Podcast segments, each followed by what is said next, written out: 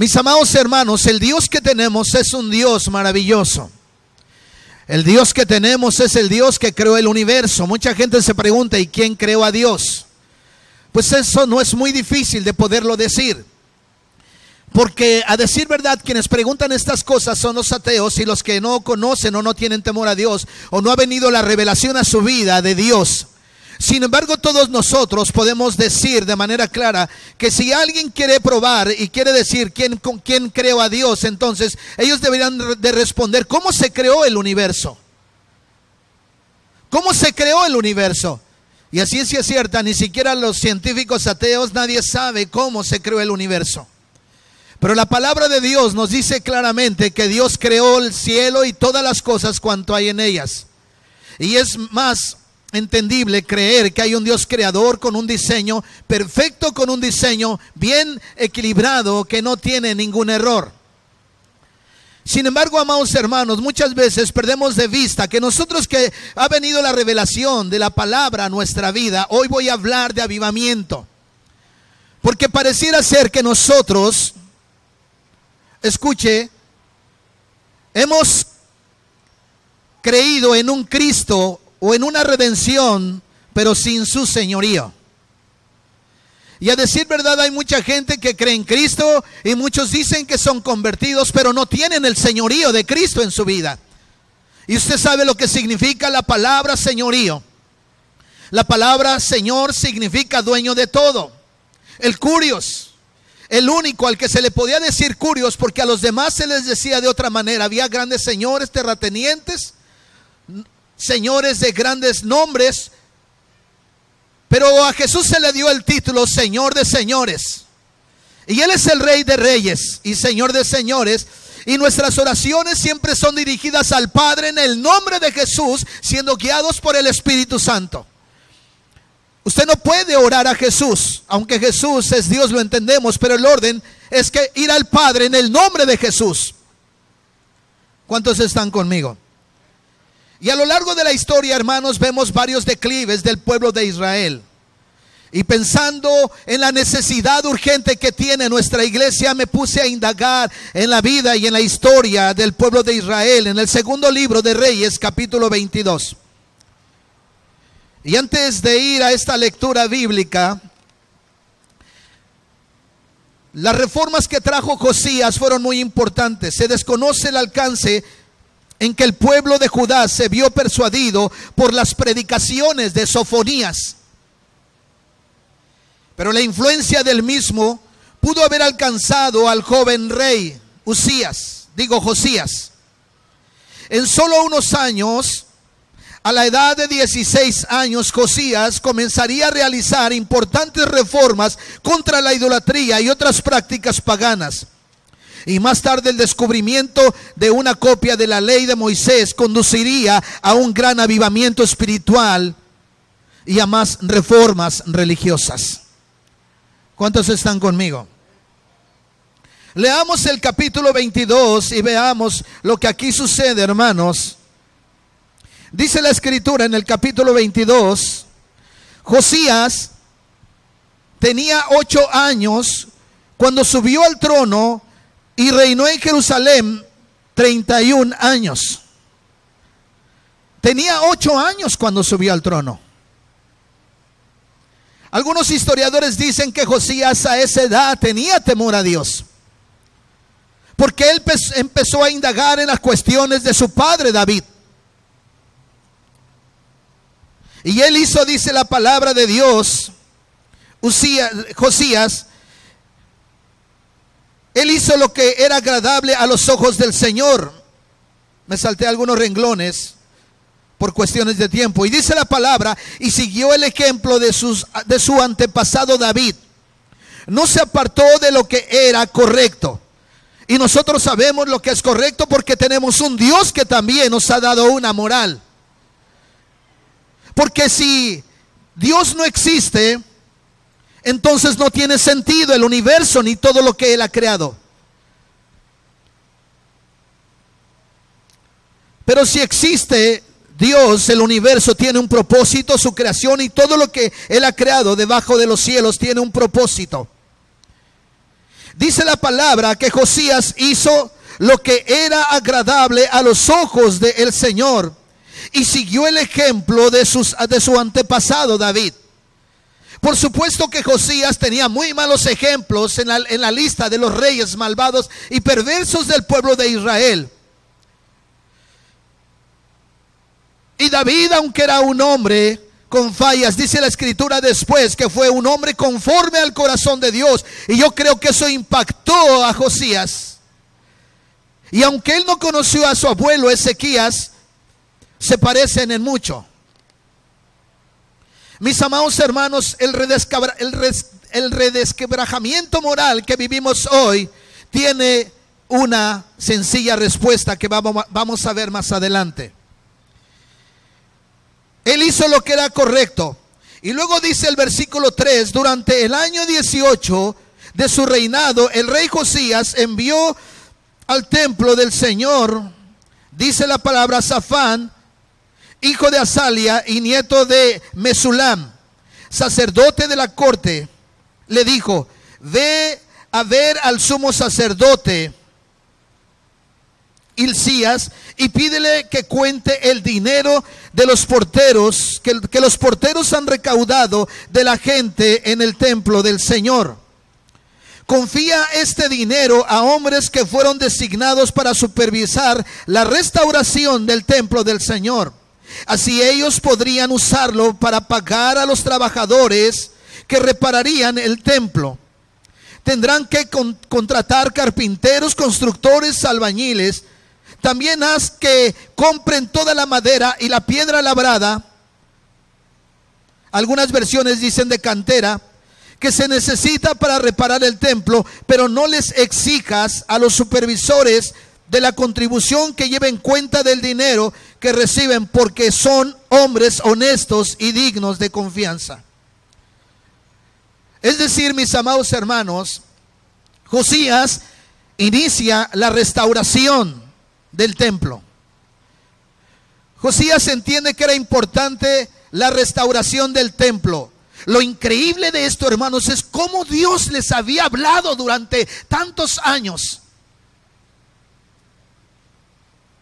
sin que ellos consultaran el libro de la ley de Moisés. Dice el versículo 8. El sumo sacerdote, sacerdote Hilcías le dijo a Safán, secretario de la corte, he encontrado el libro de la ley en el templo del Señor. Entonces Hilcías le dio el rollo a Safán y lo leyó.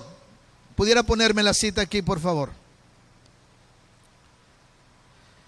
Segunda de Reyes, capítulo 22. Entonces dijo el sumo sacerdote Hilcías al escriba Safán, he hallado el libro de la ley en la casa de Jehová. ¿Cuál era ese libro de la ley?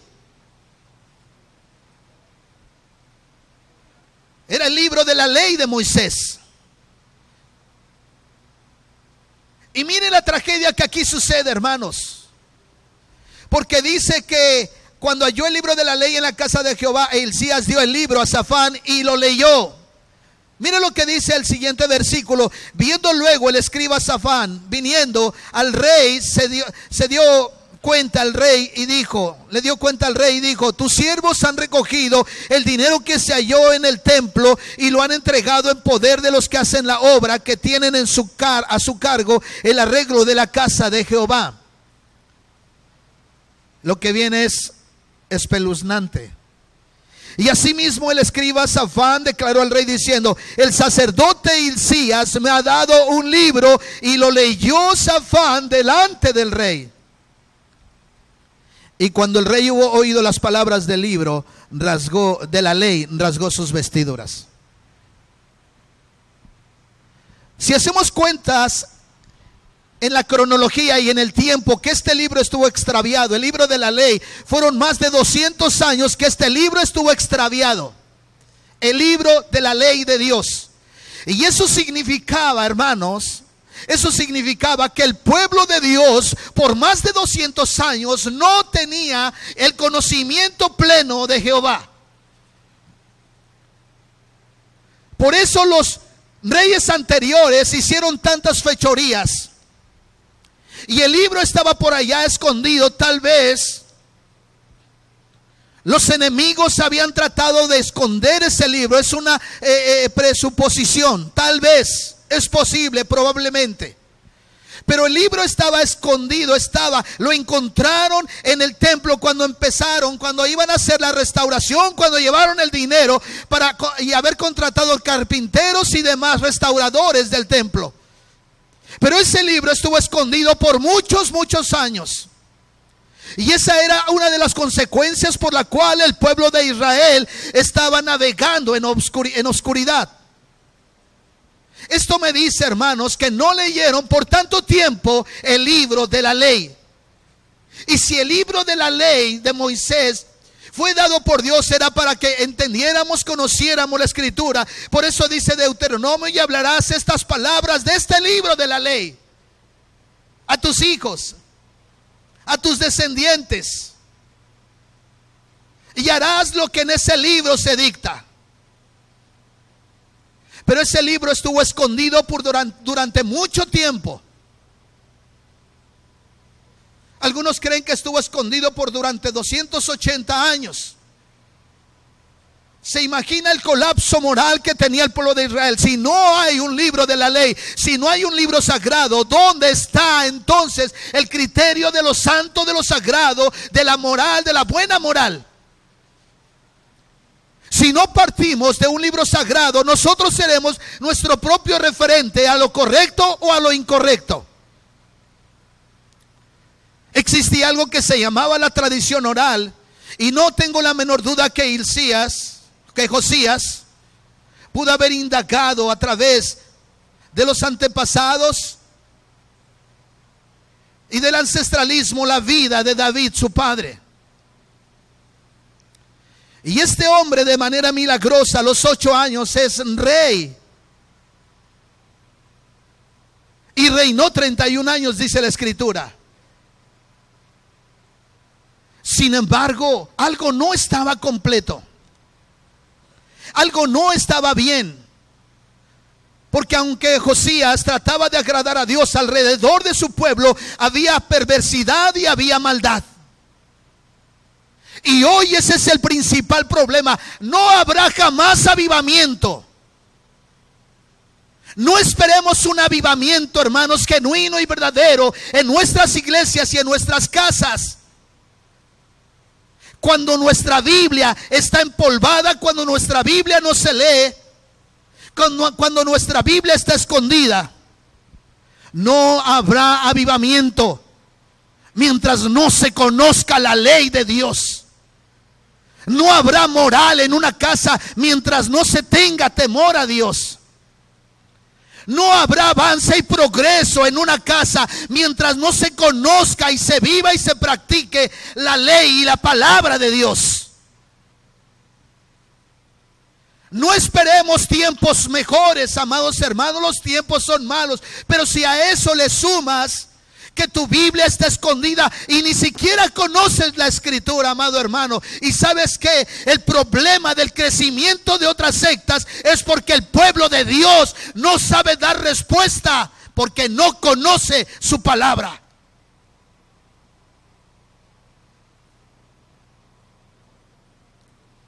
Por eso, en el tiempo del siglo XVIII y XIX, la iglesia católica también enseñó que no se debería de leer la Biblia, porque era un libro muy complejo, era un libro difícil de entender.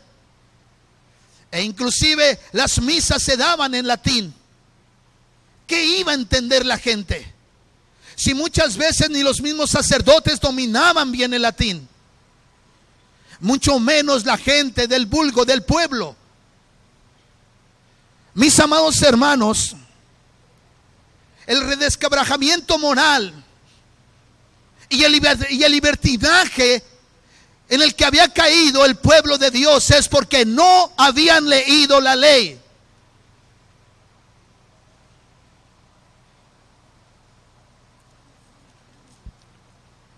¿Cuántos están conmigo?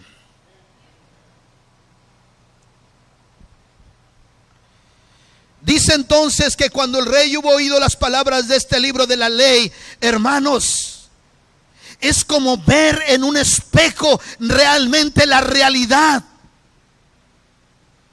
¿Bajo qué principio iban a ser confrontados? Si el libro de la ley estuvo escondido, estuvo perdido por mucho tiempo. Y dice que cuando halló el libro, lo leyó delante del rey y cuando hubo oído las palabras de la ley, rasgó sus vestidos. Un versículo anterior, por favor, a este. Asimismo el escriba Safán declaró al rey diciendo, el sacerdote Hilcías me ha dado un libro y lo leyó Safán delante del rey. Yo me imagino que cuando Safán probablemente lo había leído anteriormente, él dijo, se le cayó el, semblante, se mudó el rostro de, este Safán. Y también, y también creo entender que el de Hilcías se mudó su rostro porque se habían dado cuenta, habían visto la tragedia y la situación, la realidad en la que estaban.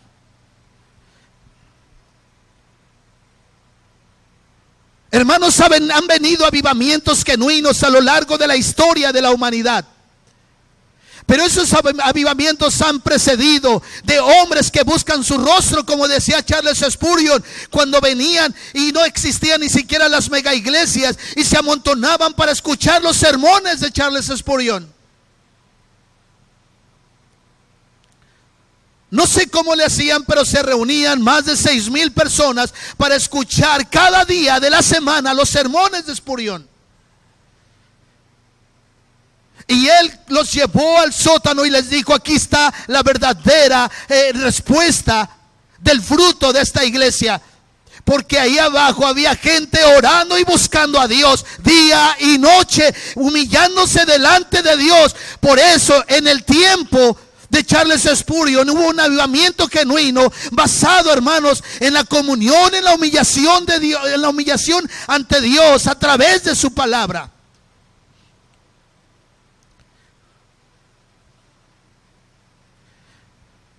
¿Por qué la gente hoy quiere éxito? ¿Por qué hoy la gente pone su corazón en cuestiones materiales? Porque no conoce la ley de Dios. ¿Por qué la gente deja de honrar la casa del rey? ¿Por qué la gente deja de traer sus ofrendas y sus diezmos a la casa de Dios? Porque no conocen al Señor, porque no conocen los principios de la ley que son los mismos de los diezmos que se recogían en el Antiguo Testamento.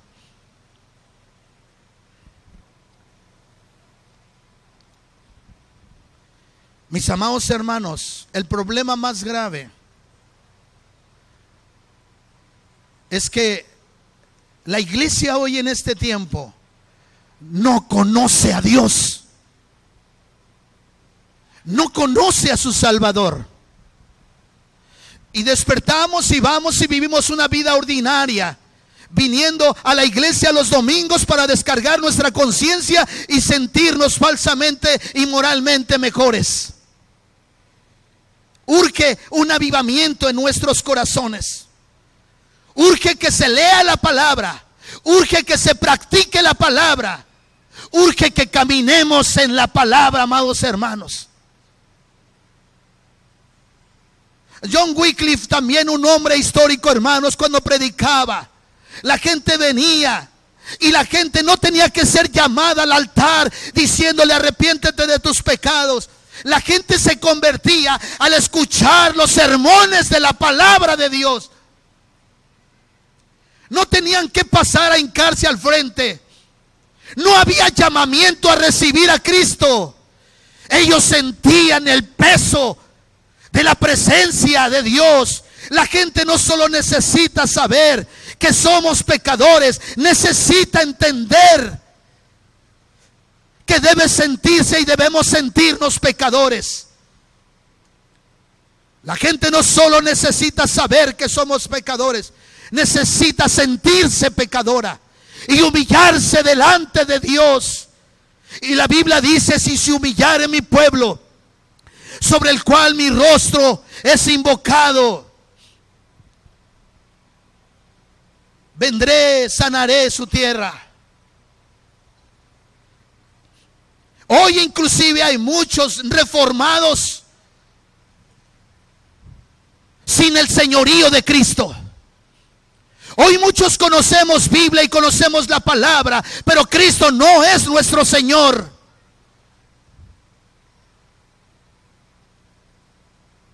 Y la evidencia es muy sencilla. Llegan a la hora que quieren. Creen como creen que quieren creer.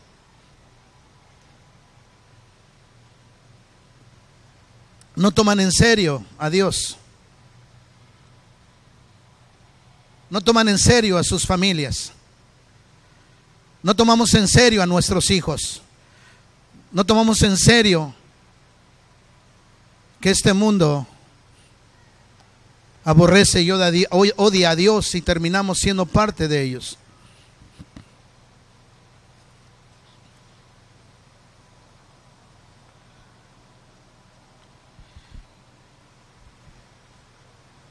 Versículo 12, por favor. Luego el rey dio orden al sacerdote Elías y a Icam, hijo de Safán, y a Acbor, hijo de Micaías, al escriba de Safán y a Asaías, siervo del rey, diciendo, Id y preguntad a Jehová por mí y por el pueblo y por toda Judá acerca de las palabras de este libro que se han hallado, porque grande es la ira de Jehová que se ha encendido contra nosotros, por cuanto nuestros padres no escucharon las palabras de este libro para ser conforme a todo lo que fue escrito. Es posible que tú y yo alcancemos gracia y misericordia de Dios, pero cuando venga la calamidad y el dolor hacia nuestra descendencia, Dios quiera, Dios quiera, Dios quiera que ya no estemos.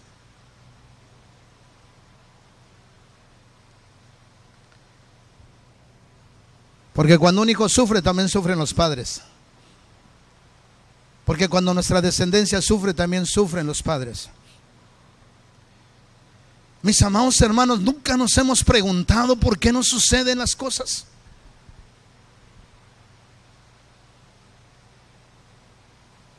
Nunca nos hemos preguntado ¿Por qué pasa lo que nos pasa?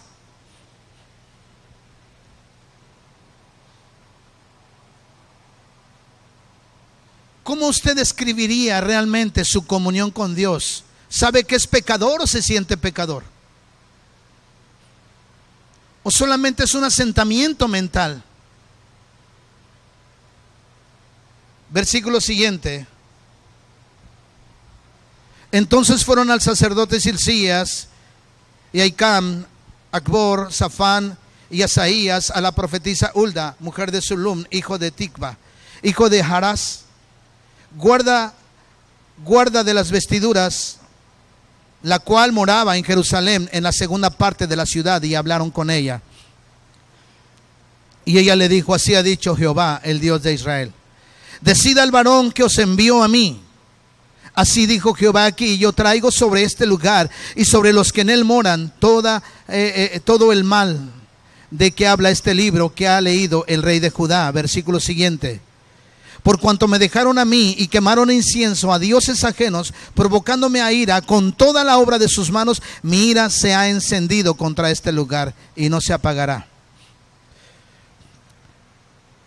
Dios es un Dios de ira. Dios es un Dios que necesita manifestarse también en forma de ira, porque no está de acuerdo con la maldad, con la perversidad y con la idolatría. Hoy tenemos nuevos ídolos. Hoy tenemos, nuevos ídolos, solo que nuestra conciencia está anestesiada y creemos que estamos haciendo lo correcto, pero eso no es verdad. Si tú crees que eres pecador y no te sientes pecador, estás en graves problemas y vas rumbo al infierno con todo y tu descendencia. Y esa es una de las cuestiones que debemos entender. Había problemas en el pueblo de Israel. No lees Biblia, no oras, no ayunas, no vienes a la iglesia, no meditas en la palabra, no te sientas, no le das consejo a tus hijos, no les dices, no hay nada que le puedas dar a tus hijos porque no tienes nada de Dios.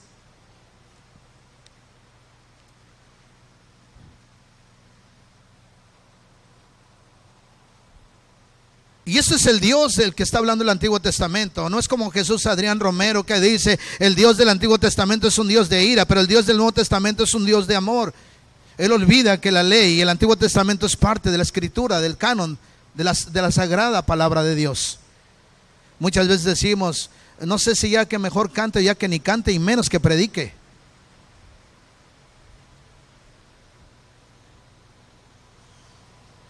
Por cuanto me dejaron a mí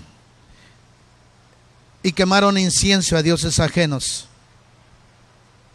Y aun cuando no tenían la ley ahí, y hacían todo esto, hermanos amados, ellos sabían en su conciencia que, que, eso era pecado y que eso Dios lo aborrecía.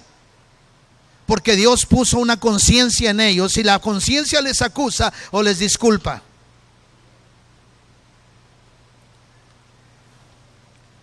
Y Dios escribió también su ley, su palabra y su temor en la tabla de nuestro corazón. Por eso es que nadie en el día de la ira venidera, nadie podrá justificarse delante de Dios. Es un honor y un privilegio, hermanos, ser llamados por el rey. Cuando los vasallos, los cortesanos están delante de su rey, hay una reverencia impresionante, amados hermanos. Cuando sabe, entiendo ahora que no todos vienen a una vida de comunión y de entrega total a Dios, ni siquiera a una vida de oración, porque no son invitados por el rey.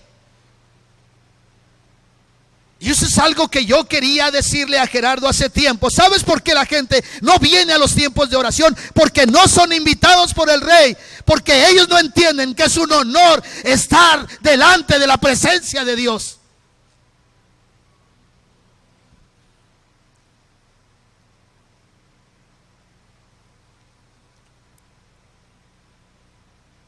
No conocen a Dios.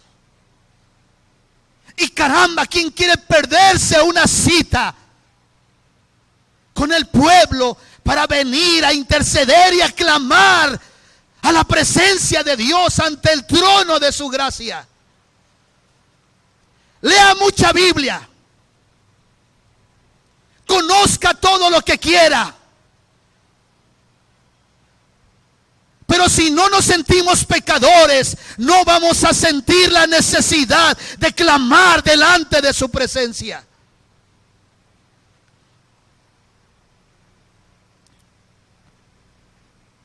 Por eso es que hay muchos teólogos e historiadores que ni siquiera creen en Dios.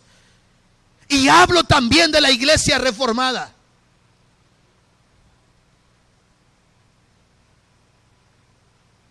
El otro extremo es la ignorancia bíblica.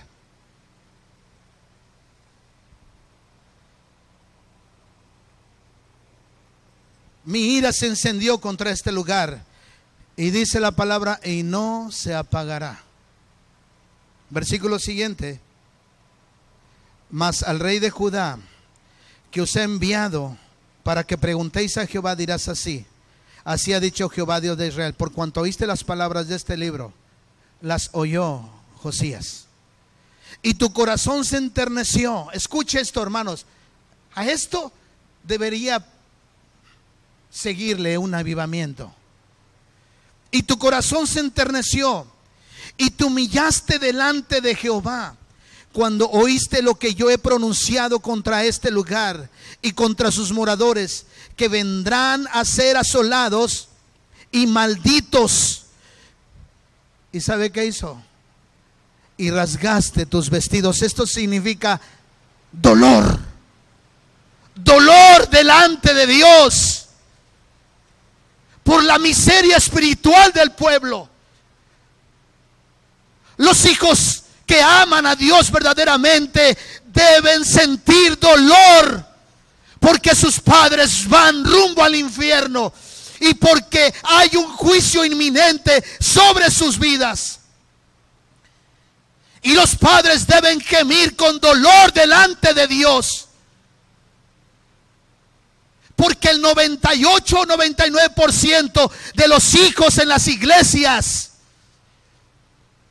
no obedecen a sus padres por temor a Él. Porque les conviene o porque tienen miedo.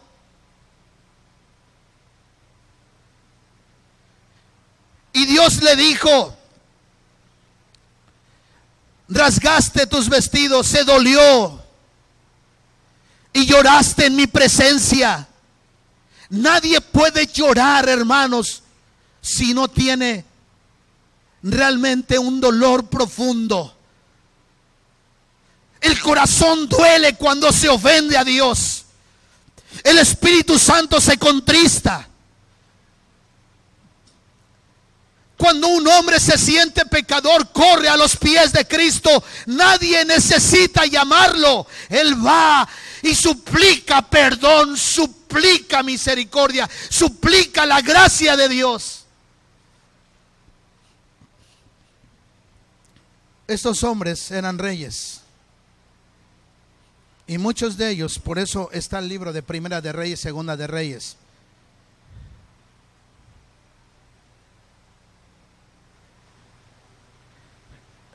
Y mire lo que dice después. Por tanto, he aquí yo te recogeré a tu, con tus padres y serás llevado a tu sepulcro en paz. Y no verán tus ojos todo el mal que yo traigo sobre este lugar. ¿Sabe cómo van a ser las siguientes generaciones? Un desastre. Un desastre.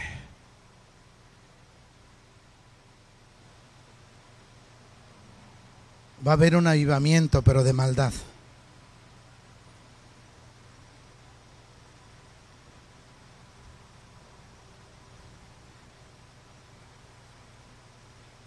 Y ellos dieron al rey la respuesta. Mis amados hermanos, es evidente la realidad espiritual. No hay muchos socios, camaradas, compañeros en las iglesias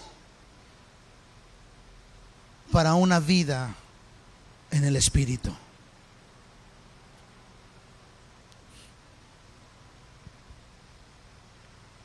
Hoy comparto esta primera parte de la vida de Josías. Y si usted mira el siguiente capítulo, vea las reformas religiosas de Josías, de Josías.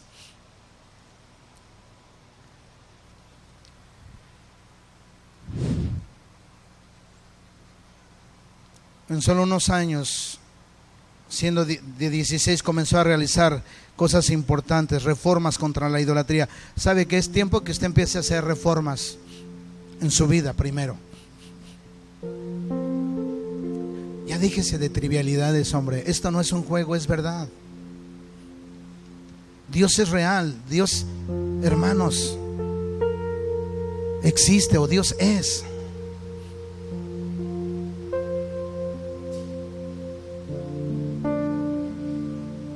Y Dios más que tu cuate o tu amigo es tu padre, es tu rey. ¿No cree que deberíamos de dejar a un lado todas las excusas, hermanos? De verdad no sé cuántas excusas. Si yo hiciera una recapitulación de todas las excusas de los hermanos de Peniel, hoy le llamé la atención a, a unos jóvenes fuerte. Yo les dije, ¿cómo es posible que ni siquiera sea responsable con el tiempo?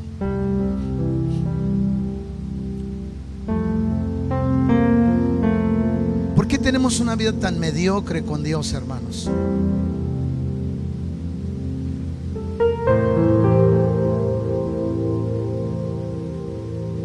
¿Sabe qué?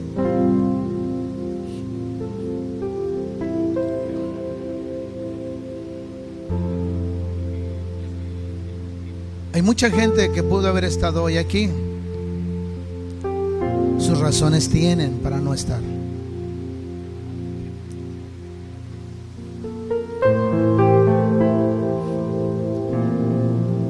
Y hoy se perdieron esta palabra que podía haber traído cosas importantes en su vida.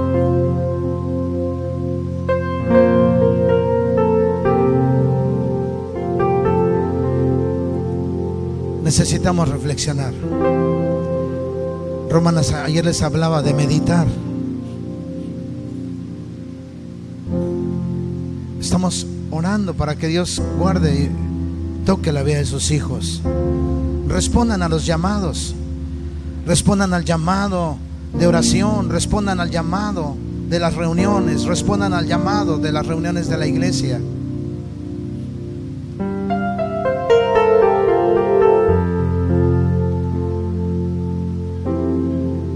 La Biblia que el padre al hijo que ama, a ese lo corrige.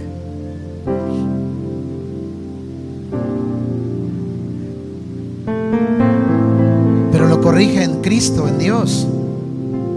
Y le muestra el camino. Le dice por dónde ir. Le dice lo que está mal. Le dice lo que debe de hacer. Y Dios es un padre por hijo lo azote. ¿Cuántas veces Dios deberá azotarnos para poder entender? Puede ser que por temor a ser reprendidos y azotados, tratemos de cambiar algo en nuestro corazón, pero es mejor venir y buscar a Dios porque es mi Salvador, me perdonó, me limpió, me restauró, me llamó a una mejor vida. Necesitamos ir a un avivamiento. Iglesia, necesitamos ir a un avivamiento, a una vida de oración, una vida de comunión con Dios.